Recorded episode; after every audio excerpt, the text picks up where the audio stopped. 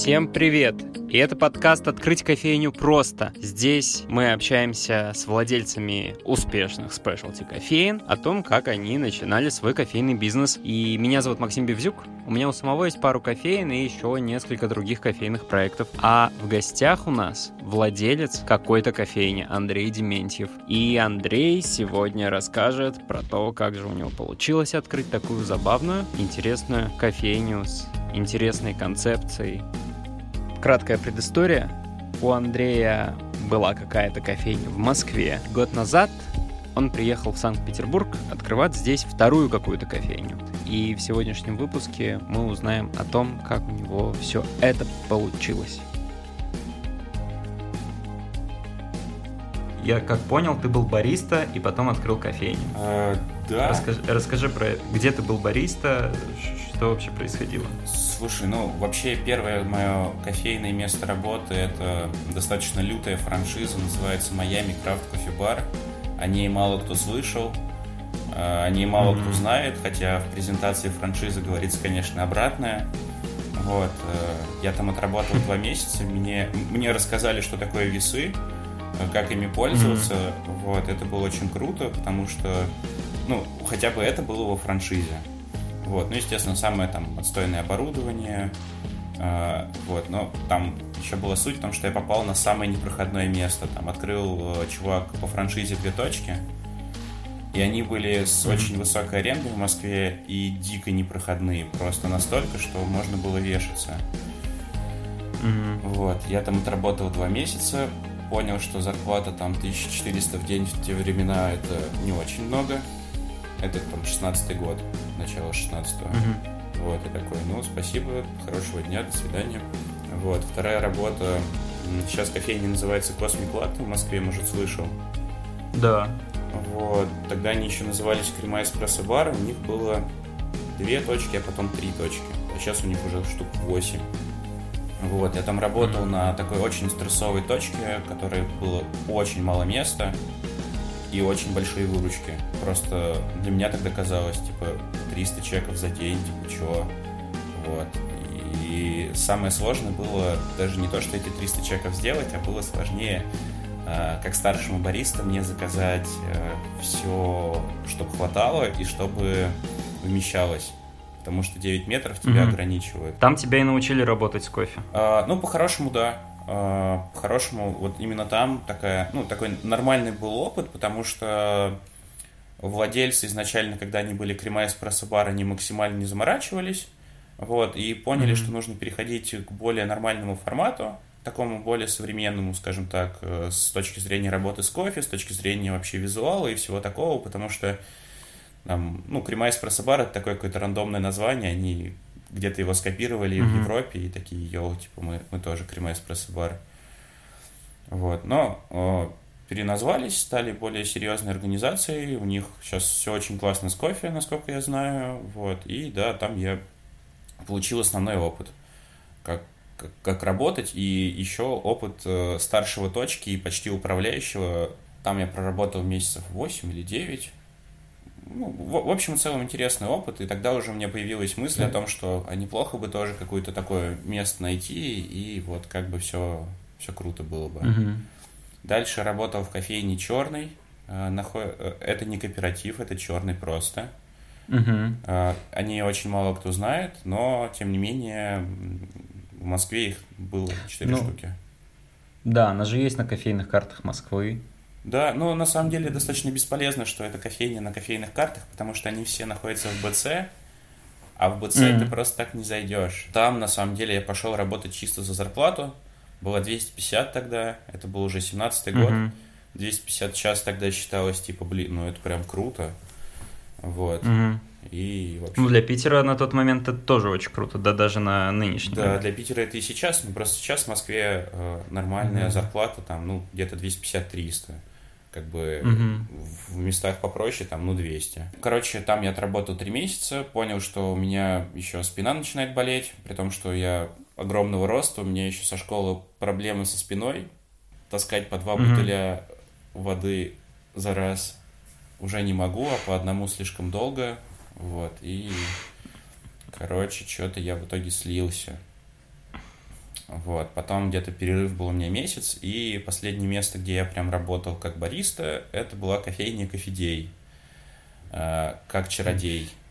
Вряд ли о ней кто-то слышал, э, но ну, да. там очень прикольный владелец. Э, его зовут Глеб, мы с ним давным-давно еще до, мест, до, до времени моего устройства там познакомились. Он такой mm-hmm. э, бизнесмен-мечтатель. И ну, на самом деле это вот как бы его фишка, что он там открывает в одном месте кофейню, там думает, что у него будет все классно. Вначале все не очень, а потом все классно. Вот как бы ага. э, его вначале то, что все не прет, не сбивает, он такой, хочу вот, чтобы там было вот так-то. И, ну, короче, очень такая душевная была атмосфера внутри коллектива, очень э, там было все классно. Ну, короче, это был очень классный опыт, и после этого я понял, что, ну, как-то уже пришло осознание, вера в свои силы, что я могу открыть что-то сам. Ага. Вот. Но еще за несколько месяцев до осознания этого у меня появился Инстаграм какой-то кофейни, который был шуточный. То есть угу. там просто были шутки э, про кофе, про другие кофейни. Там Double B я переименовал как Double K в плане, что Double, double K, кофе и кофе. Какие там кофе и чай у них? Везде написано Double B, кофе и чай. А. Ну вы что, серьезно, кто за чаем в Double B идет? Что, угораете, что ли? Вот, или Скуратов я переименовал в какой-то, в Very Expensive Coffee Roasters. Вот, что они еще тогда... Сейчас они, кстати, как-то выравниваются, что ли, по рынку, а тогда они были просто вырвиглазно дорогие. Там везде воронка стоит 150, у них 270. Угу. Как бы все такие заходят, что 270, ну сварите. А варят там, ну, средненько, типа не за 270, угу. вот.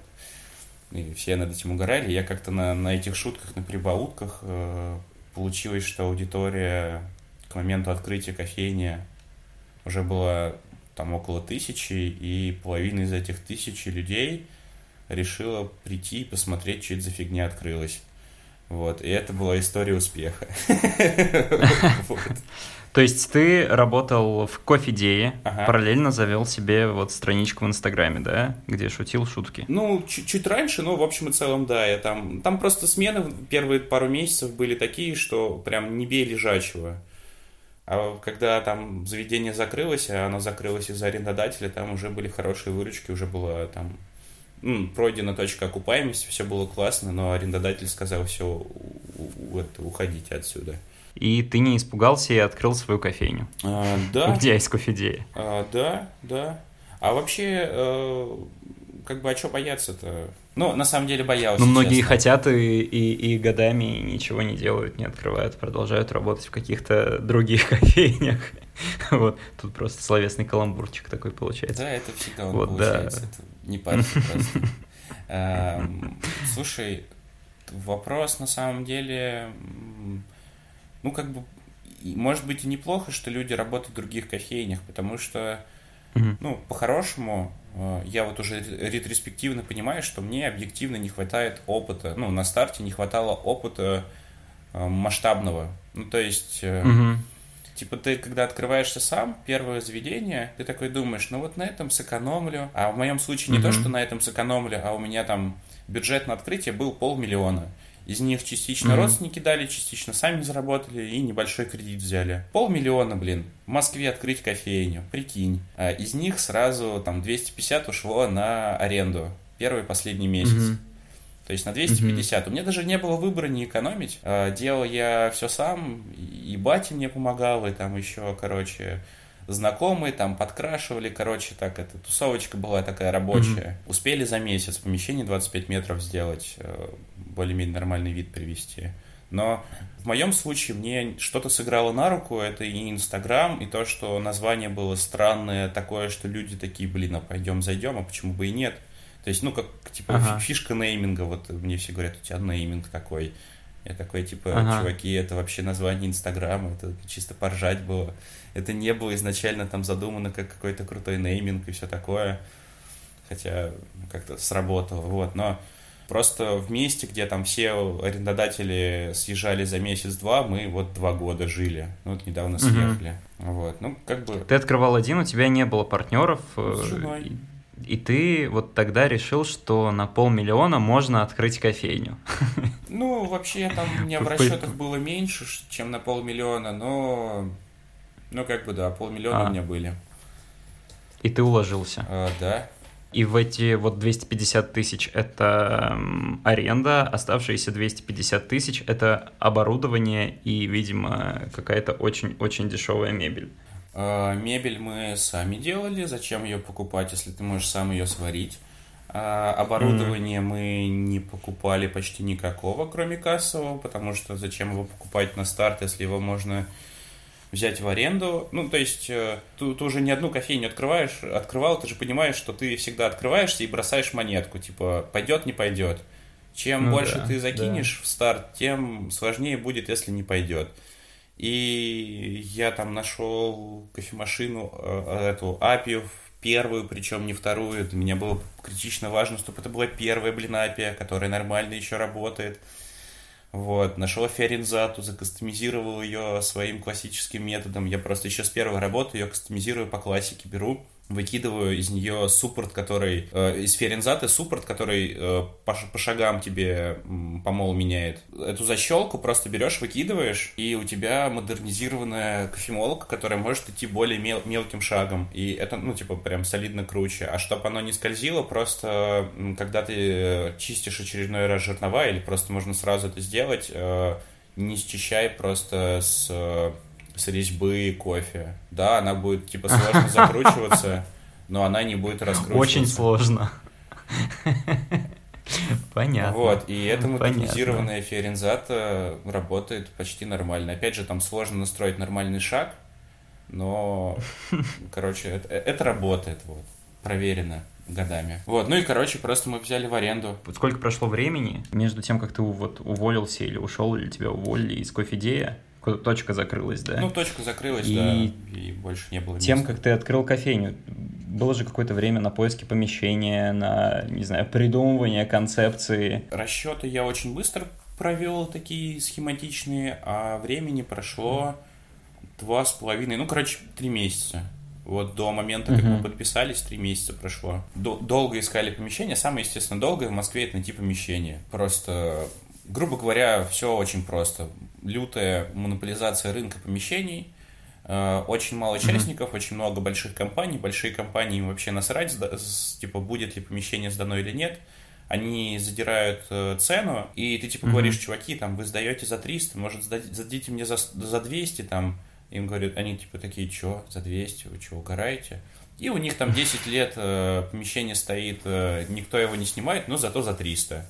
Чистого убытка в месяц это помещение о, в год там приносит э, 1300 с учетом налогов, коммуналки, но зато оно за 300 сдается. Ты три месяца искал помещение. Да, да. Какими методами ты искал и какие требования были у тебя к помещению тогда? А, Первое требование основное – это помещение должно быть небольшое. То есть я не Ага. понимал, как сделать большое помещение, поэтому я такой сразу метров 30 максимум с отдельным входом, чтобы это Ага. можно было сделать, э, не при- привлекая бригаду строителей. Вот. Это первый момент. Второй момент – это там, естественно, трафик, это какие-то э, якори в виде бизнес-центров, в виде Мгм. а, ну, например, э, чтобы ты понимал, есть якорь в виде вкусвилла. Если у тебя вкусвилл рядом, Мгм. это якорь, Мгм. это круто.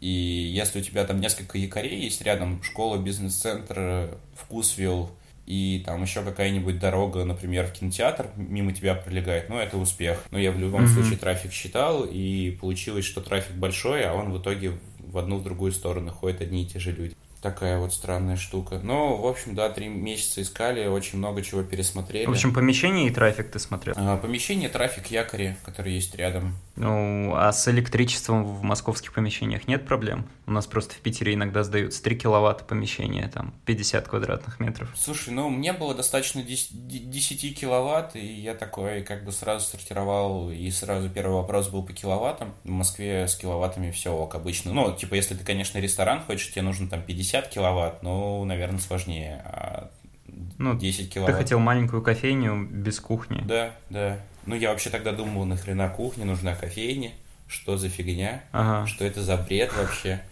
кто там Типа, этим вообще, кому это надо, ты типа в кофейню идешь за кофе, нафига тебе там есть? Вот тогда это... Ну, это, да, логика Даблби, по-моему. Да, да, да, да. Которая как-то не работает чуть-чуть спустя три месяца находишь помещение, э, нашел его на Авито или проходил мимо, Циан. или Циан, или Циан. Окей. И у тебя уже к тому моменту есть ИП или ООО, скорее всего, ИП у тебя, ИП, да, было?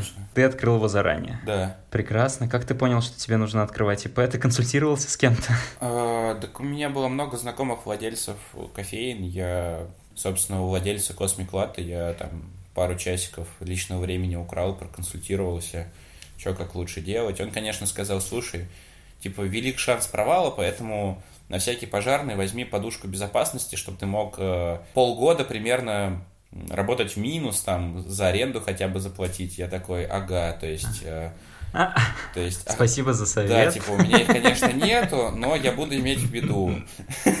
А. Но просто со знакомыми, со всякими чуваками, кто уже имеет бизнес, они сказали, что, слушай, ну если ты будешь открываться, типа, бери доход минус расход на первый год прощенку и не плати налогов почти совсем. Ну вот у нас за первый ну год так получилось, что мы заплатили там 27 плюс еще там 1020 налога за год. Ты, когда подписывал договор аренды, он ты потом его регистрировал в Росреестре, или это был какой-то краткосрочный договор аренды? Это был краткосрочный договор аренды, на 11 месяцев его не регистрировал. Просто не хотел надолго в это влезать, не хотел особенно перестраховываться, понимал, что бюджеты не очень высокие, и можно и так. А, слушай, уже ретроспективно а, в идеале, конечно, подписывать пяти, ну, пятилетний там, или трехлетний договор.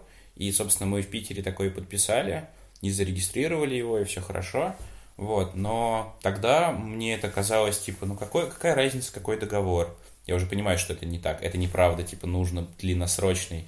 Если у тебя есть uh-huh. возможности, э, арендатор тогда сразу с порога uh-huh. вывалил такую историю. У него с этим помещением, в которое мы заезжали, суд. Он судится uh-huh. с местными жителями за то, что он якобы uh-huh. типа незаконно приватизировал его, хотя он такой говорит, я типа супер все законно, и я сразу понимал, что у нас типа, ну, год, ну, два, как бы. По этим делам там сроки обычно были типа там 5 лет, 7 лет, а оно уже пару лет ведется, и как бы еще несколько лет, и, наверное, mm-hmm. у него это помещение отожмут. Так что я такой как бы, ну и ладно, как бы, если за год не закроемся, то это уже будет победа. Если за два не закроемся, то это будет супер круто. Вот, но за два закрылись. Собственно, по этой причине. А, нет, не по этой, по, по причине коронавируса. Тут а. такая причина мы не работали целый месяц, весь апрель, потом в середине мая решили, что надо бы работать, говорим арендодателю, надо бы работать, он говорит, да, конечно, стопроцентная аренда и ни в чем себе не отказывайте. Мы такие, слушай, ну ты же понимаешь, тут коронавирус, давай там хоть там 50%. Мы такой, нет, ребят, мне не интересно эти ваши 50%, это мой единственный доход, у меня кредиты, и я хочу э, нормально жить. Мы такие, ну хорошо, там давай, ну не знаю, 60%. Он такой, не, все, вы типа не, не, не договороспособны, все, уезжайте. Мы к концу мая съехали. А-а-а. Вот, он обеспечительный платеж не вернул, естественно, и такой классный решил там открыть сам кофейню. И вот он уже открывает ее полгода или сколько, ну, четыре месяца. Она еще не открыта, да? Да, не открыта. Э, а вы долго там делали ремонт? 28 или 29 дней, ну типа месяц. Отлично. И у вас были, наверное, каникулы на этот месяц? А, каникулы были на 25 дней. Ну и вы отлично уложились, кажется. Ну да, на пару дней просрочили. Ну это как бы вообще в рамках нормального мы планировали даже чуть больше залезть. Но вот вы открылись, и подушки безопасности у тебя никакой не было. Ну, она была настолько крохотная, да, что это, считай, так, на, на пивас. Ты работал там сам?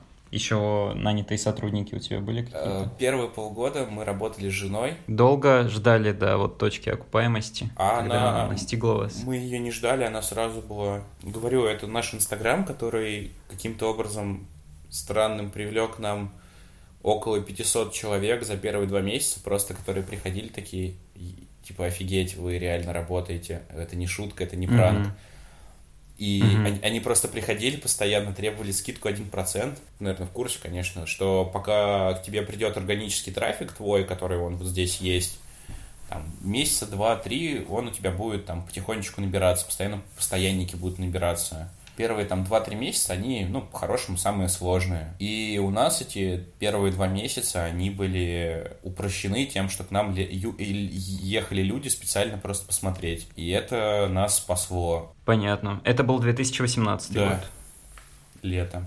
А потом, спустя год, вам пришла идея открыться в Питере. Ну, она такая спонтанная. Мне просто был постоянник в этой кофейне. Мы что-то с ним разговаривали за кофейне. И он такой говорит, слушай, а давай ты мне откроешь кофейню в Москве. Ну, типа на правах соучредителя с процентной долей. Я такой, слушай, идея хорошая, в принципе могу. И у нас как раз после Нового года, там январь нет, а февраль, март в Москве прям пошел сезон какой-то неожиданные большие mm-hmm. выручки пошли для нас.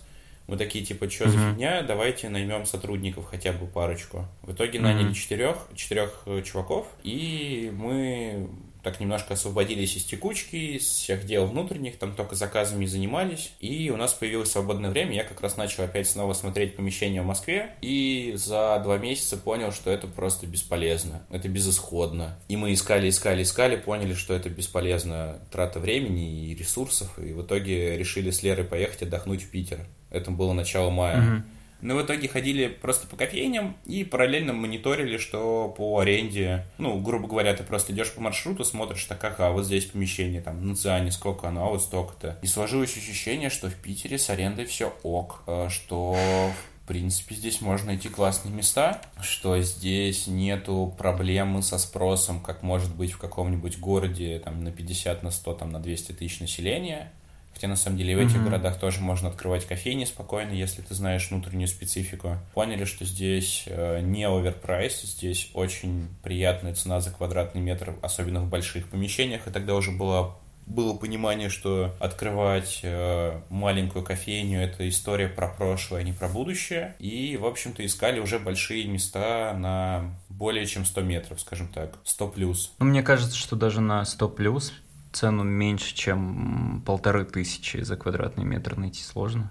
Нет, я ошибаюсь? Э, можно найти, можно. Но опять же, как бы мы попали, грубо говоря, в лето. Ну, в мае, июнь, июль искали помещение. Летом в Питере что-то типа не сезона. Угу. Вы уже задались целью найти место для кофейни вот по предложению того твоего постоянного гостя, который предложил тебе выступить соучредителем. А, да, да. То есть мы, мы вначале приехали на такую разведку, потом приехал я обратно с ним встретился, обсудили. Ага. Вот, его опять же смущало то, что это в Питере, а не в Москве, что он там редко будет видеть. Я такой, слушай, ну ты же, блин, айтишник, ты можешь в реальном времени там все смотреть, если хочешь. Не знаю, или... Ну, короче, он приезжает там раз в месяц, раза два в месяц, так периодически смотрит, что как, там дает советы, наставления, но в плане, что не то, что он, типа, говорит, сделай так или иначе, он говорит, типа, слушай, а вот э, я вижу вот здесь там возможность там что-то улучшить. Я такой, да, блин, точно. Вот, но а, возвращаясь к той теме, мы с ним это обсудили, и потом такие, блин, да, надо как бы ехать в Питер, надо все открывать в Питере. С московской кофейней было все более чем окей, то есть она генерировала постоянный приток э, денег, там был, мы, мы нашли более-менее нормального, как нам казалось, управляющего, он э, закрывал какие-то вопросы, и знаешь, мы не из тех людей, которые там супер жадные, которые типа так, ага, там надо докрутить, чтобы предлагали там больше круассанов или там вот чтобы что-то вот там такое-то было. Нет, там она приносила нам чуть больше сотки. Мы такие, ну и сотка, и отлично. А на другом проекте хотим, типа, ну, чтобы чуть побольше было. В итоге мы оставили кофейню на, на управляющего, который был еще по совместительству mm-hmm. бариста с хорошей доплатой за управление, mm-hmm. он там должен был отчетики делать раз в месяц, должен был там, короче, решать и маркетинговые небольшие, ну, короче, так по, по чуть-чуть всего. В итоге с чем-то mm-hmm. справлялся, с чем-то нет, ну и ничего страшного, там, он, в принципе, все, все делал нормально. Вот, и мы переехали в Питер, здесь вначале искали помещение, нашли помещение, и его арендовали. Вот так вот, быстренько. Причем все за месяц. Тут вы сразу хотели большое помещение и еще и с кухней. Да, все, все, все так. А у вас же была какая-то история коллаборации с кофе-солдерсами. Э, Расскажи про эту тему. Ну, как бы, давай максимально кратко. Эм, да, Мы, да. по сути, были бета-тестовые кофейни для их зерна, как кофе Солдерс в Москве. Вот. Угу. Были хорошие отношения с ними давно уже, вот. И была идея, что давай на двоих сообразим. Типа от них mm-hmm. будет тренинг-центр, от нас будет кофейня. И такое кросс-пересечение. В процессе mm-hmm. возникло понимание, что не самое лучшее кросс-пересечение, вот, что, ну, как бы круче, если у тебя будет там кто-то другой э, еще в кофейне, там, условно, там, не знаю, магазин одежды какой-нибудь крутой, там, хипстерской, или, ну, что-то типа, что тебе перекликается с тематикой, а, там, офис обжарщика, он должен быть, ну, не здесь. Как бы у нас у обоих такое понимание сформировалось, что это, ну, невыигрышная стратегия, и они в итоге от нас съехали. Вот, собственно, и все. У вас цель для коллаборации была, чтобы, как бы, снизить арендную ставку путем ее распиливания, да, напополам? Ну, не и при этом, чтобы да. вы друг другу приводили клиентов. Ну, слушай, это же всегда классная история для обжарщика, когда обжарщик может сказать, типа, йоу, типа, я вот тебе тут на, ну, типа, варю на своей тачке, на своей воде, а можешь просто вот в кофейне попробовать тоже круто сварено, это же зерно. Типа, э, это для обжарщика прям супер понт, скажем так. Типа, йоу, я там вот такой, вот у меня вот тут рядом все. И человек, который приходит там на встречу с этими кофе-солдерсами, он такой, типа, с одной стороны у них попробует, с другой стороны смотрит, там в кофейне сидят люди, все занято, все пьют кофе и такой думает, да, у меня там будет точно так же. Ну, я вот просто мысли э, ребят объясняю, mm-hmm. что им казалось, что это классно, они были готовы взять м, хорошую часть аренды, типа не половину, но ну, нормальную, короче, часть. И чтобы они там не то, что нам генерили, генерировали трафик, но нам именно с кофе немножко помогали в каких-то моментах.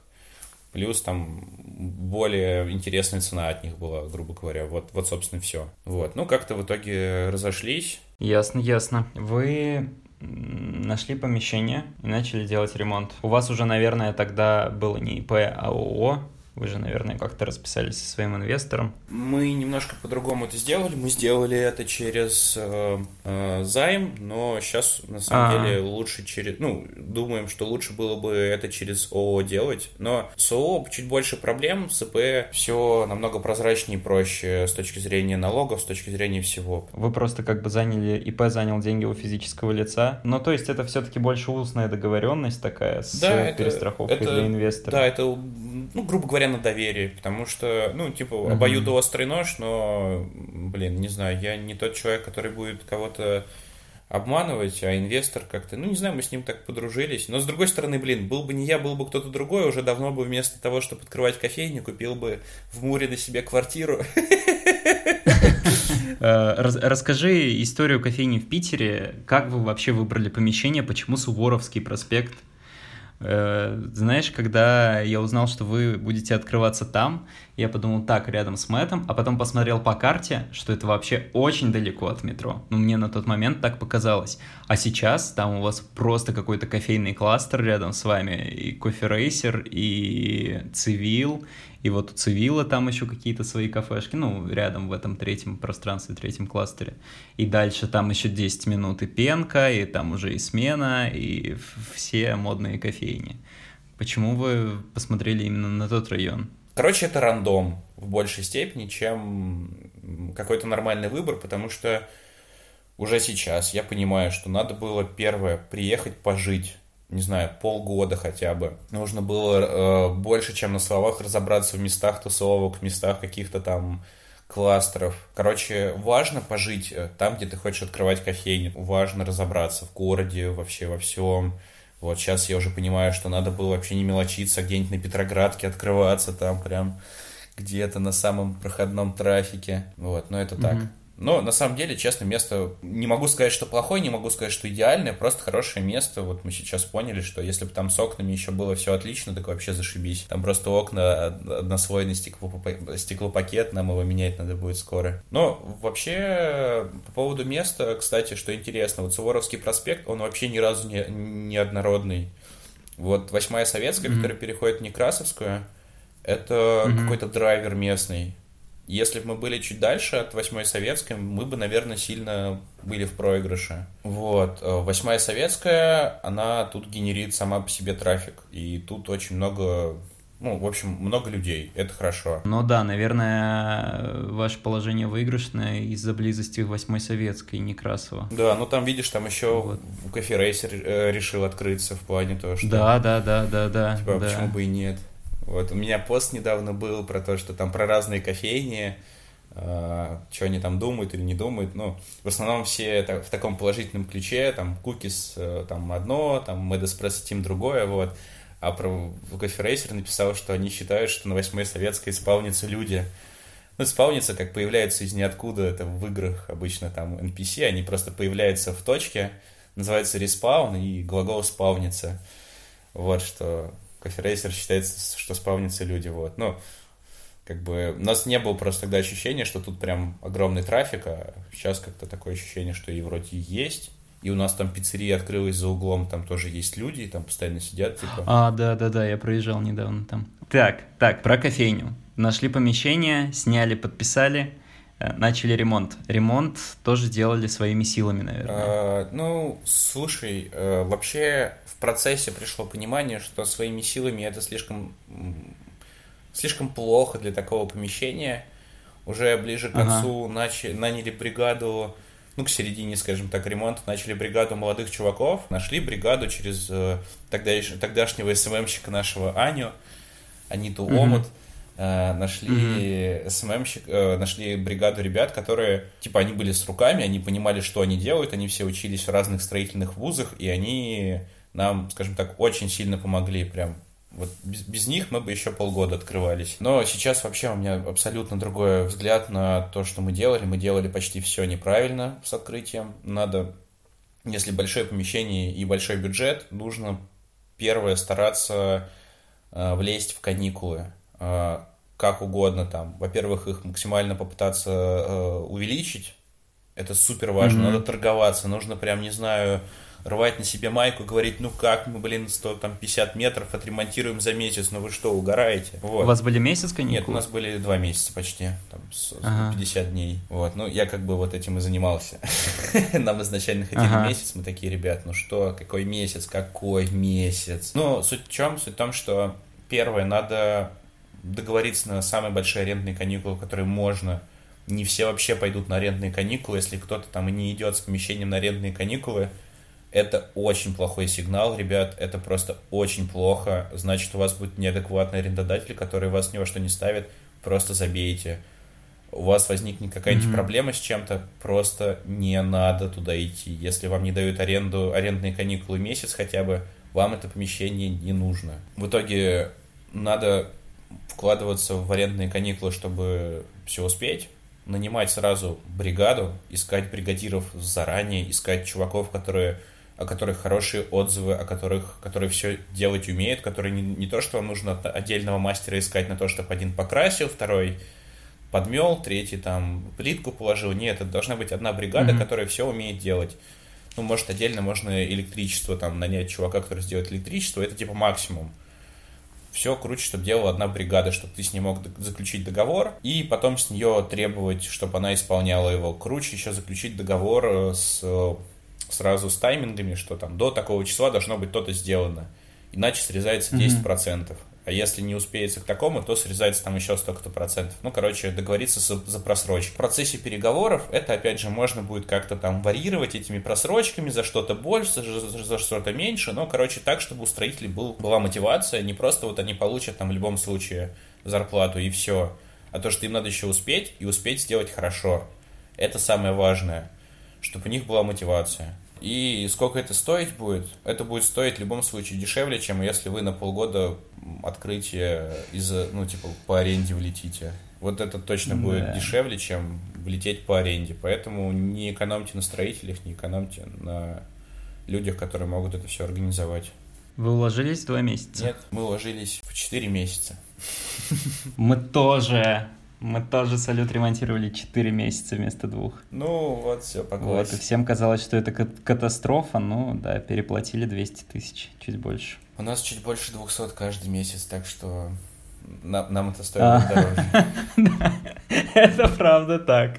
Это правда так. Вот, ну и вы открылись в недоделанном еще помещении, да, вам не хватило У нас и четырех месяцев. Как бы это объяснить?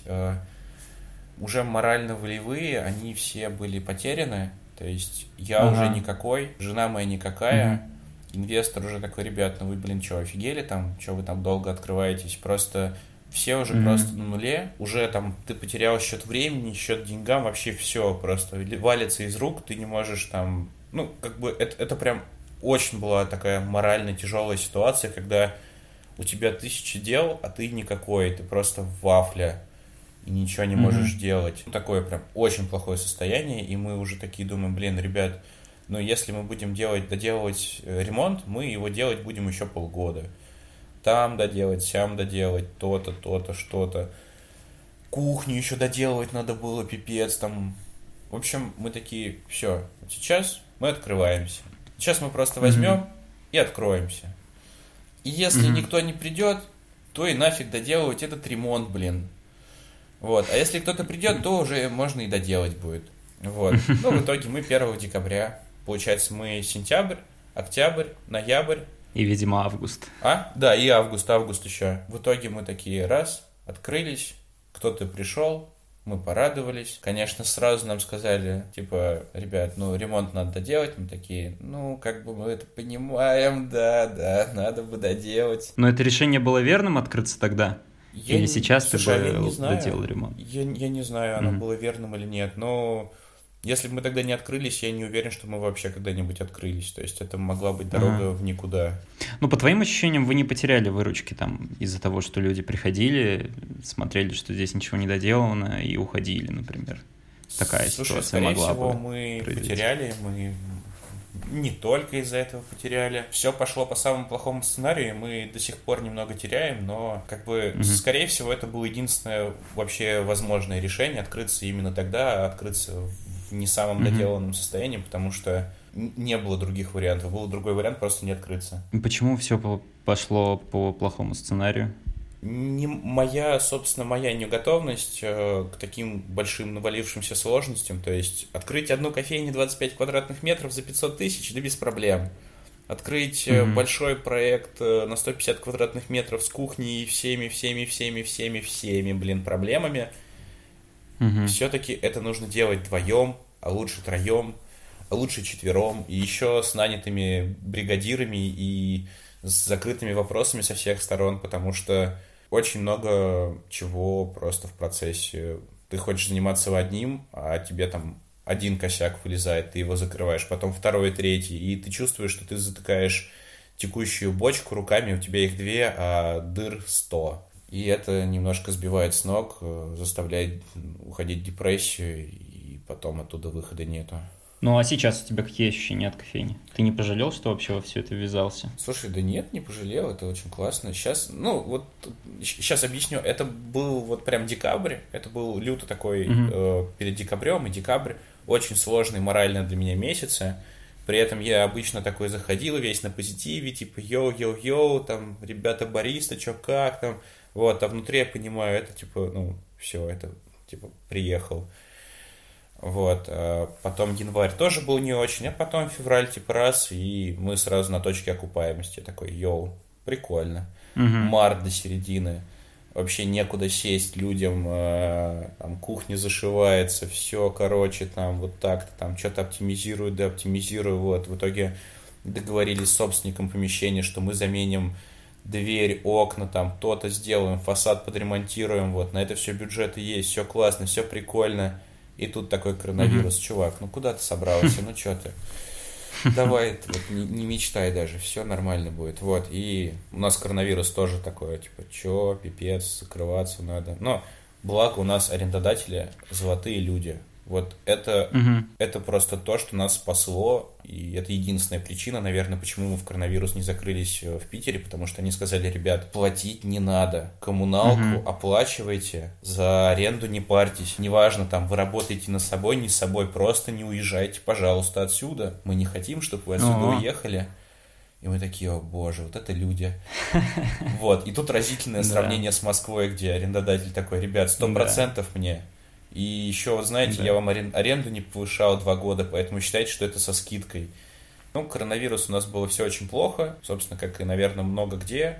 потому что мы там за пару месяцев не успели сколотить э, какую-то комьюнити вокруг кофейни, которая бы каждый день к тебе ходила, плюс вообще это mm. разговор с порога, он обычно, ну, никакой, скажем так, то есть когда ты с человеком пытаешься с порога поговорить, ну, и все в масках, и все чувствуют себя неловко, что вот там вирус, не вирус. Типа тоже такое паническое настроение было, что а зачем вообще работать, если mm. приходит там пять человек. Вот, от нечего делать. Э, жена моя Лера начала печь выпечку, прорабатывать рецепты, э, поняла, что это все круто и очень интересно. Вот, но кондитерка своя, это просто, это бомба. Это, ну, отчасти то, что нас спасло потом, в конечном итоге.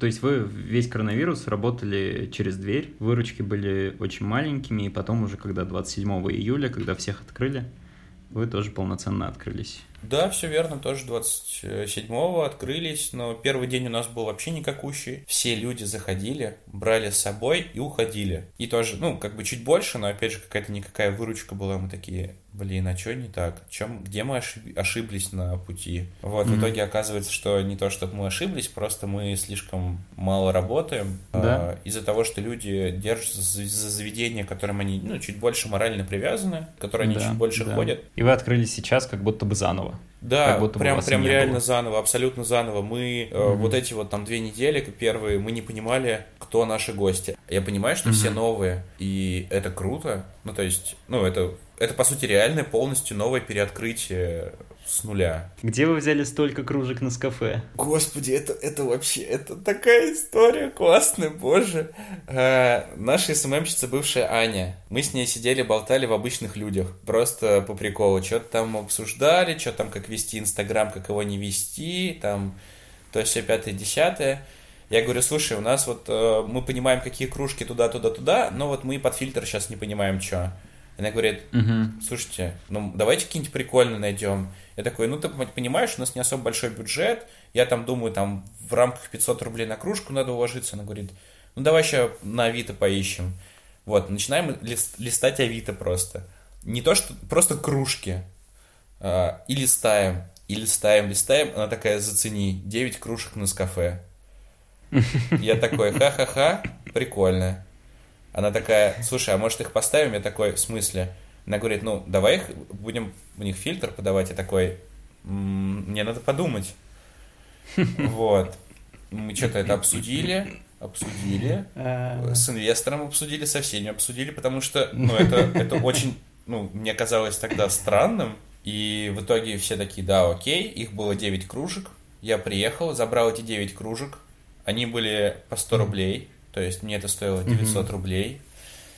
Мы их привезли в кофейню, отмыли, э, в посудомоечной машине прогнали, они все равно немножко желтоватые. Вот, из них по дороге одна разбилась, а потом еще две разбилась в первые дни. Вот.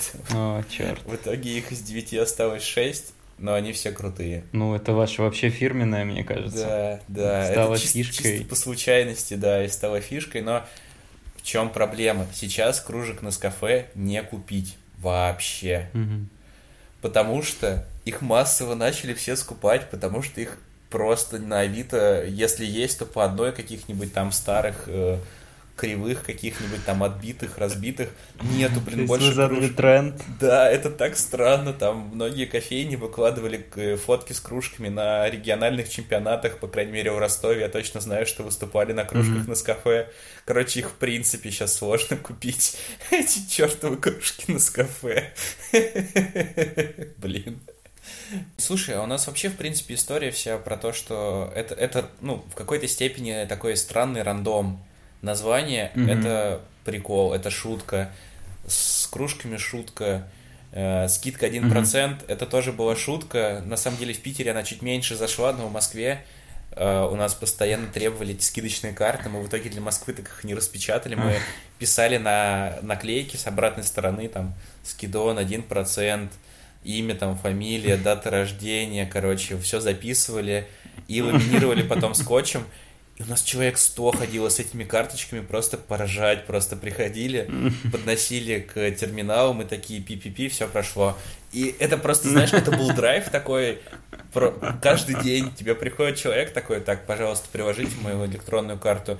Такой, да-да-да, сейчас. Вот, э, много что было, именно такого ржачного, прям супер э, веселого. Вот когда мы первую кофейню открывали, тогда было просто настолько на лайте все, настолько вот после открытия у нас все было сразу, во-первых, сразу была выручка нормальная, сразу мы там вышли в окупаемость во все, ну, в небольшую окупаемость, то есть нам там, первые два месяца хватило типа на квартиру и там чуть-чуть отложить на следующий месяц, mm-hmm. но при этом э, все давалось намного проще. Вот было ощущение, что у тебя сложность жизни такая до самой низкой еще чуть ниже вот опустилась. Mm-hmm. А в Питере такое, знаешь, типа... Ну, в общем, короче, сложность повысилась до максималки, и немножко переплюнула эту максималку, что у тебя все сложно, к тебе приходят уже проверки со старта Роспотребнадзора, блин, к тебе, к тебе подвал, да, да нам пришла одна, вот, нам подвал затапливали соседи, пипец вообще, ну как соседи там, и мы, и соседи, и все вместе, просто из-за ЖЭКа номер три, ЖЭС номер три,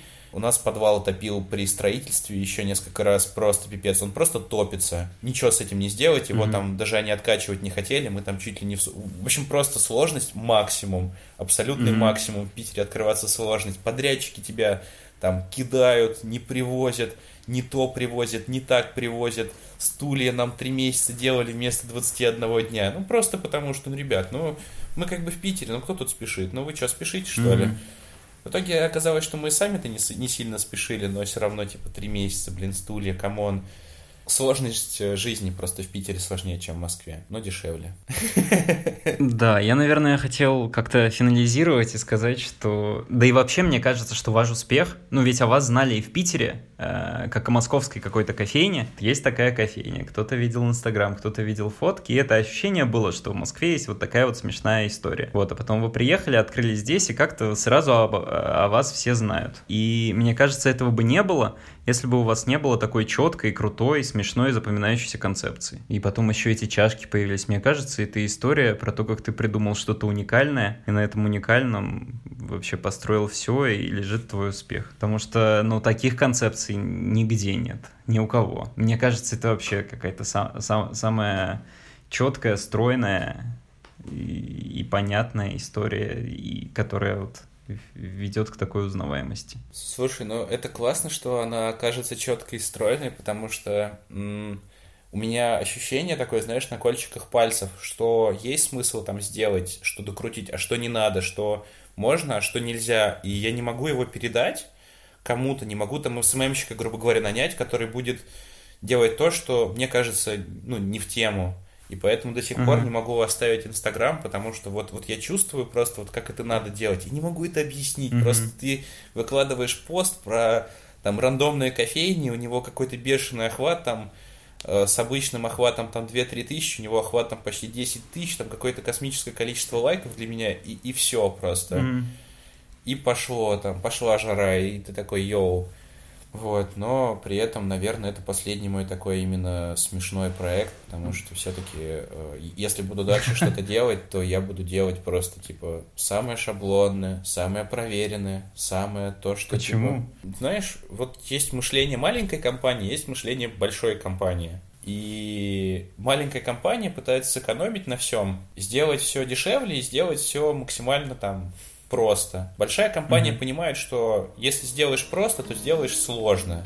У тебя там нет ответов на все вопросы, и ты теряешься. И там, если говорить про кофейню, то если бы я открывал следующую, то я бы открывал что-то ближе к ресторану, и не сам в команде в большой, и тоже, скорее всего, не на свои деньги первый раз, потому что ну, у меня ощущение такое, что рынок спешлти, он движется и движется в сторону около рестиковой истории, и что, ну, mm-hmm. если ты просто сейчас откроешь кофейню с едой, она будет, ну, вот сейчас вовремя, а там через 2-3 года ну а кто знает у тебя. Ну, то есть будет другой тренд. Если раньше был тренд на монокофейню, mm-hmm. сейчас его уже нет давно. И mm-hmm. все, кто открывает, сейчас уже не монокофейня, а потом через какое-то время будет уже... Ну, короче, мне кажется, это история про тренды, что надо что-то открывать совсем другое, а повторить то, что я сделал до этого, вряд ли смогу. И поэтому брал бы что-то уже готовое, рабочее, и чашки mm-hmm. из кафе бы брал.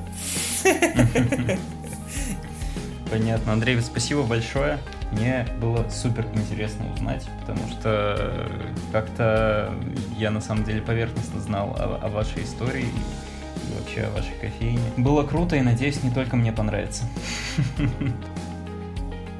Это был подкаст «Открыть кофейню просто». Хочется рассказать про то, благодаря чему выходит этот подкаст. Во-первых, это Good Coffee Map и Good Coffee Box. Good Coffee Map — это сервис с э, интерактивной кофейной картой, которая находит вам онлайн ближайший от вас спешлти кофейни. Этот сервис работает пока только в Санкт-Петербурге, да, потом, возможно, он заработает по всему миру, кто знает. А Good Coffee Box — это кофейная подписка с доставкой свежего зерна, вкусного, хорошего, классного, прямо к вам домой, а в коробочке зерно от разных обжарщиков на какую-то определенную тематику. Вот так вот. Меня зовут Максим Бевзюк. С вами была студия «Душевные подкасты» и подкаст «Открыть кофейню просто». Поставьте, пожалуйста, лайк этому подкасту или 5 звездочек, а также оставьте любой комментарий. А еще мне интересно, кого бы вы хотели видеть в качестве гостя в нашем подкасте. Это можете оставлять прямо в комментариях в вашем подкаст-сервисе, где вы это слушаете. Слушайте наши другие подкасты. Подкаст «Что поесть?» Это гастрономический подкаст про еду. И подкаст, который называется «Кухонный подкаст». В нем, во втором сезоне, мы зовем в гости людей, которые эмигрировали из России и смогли наладить быт где-то за рубежом. Как они это сделали, мы все узнаем там. Все, всем пока.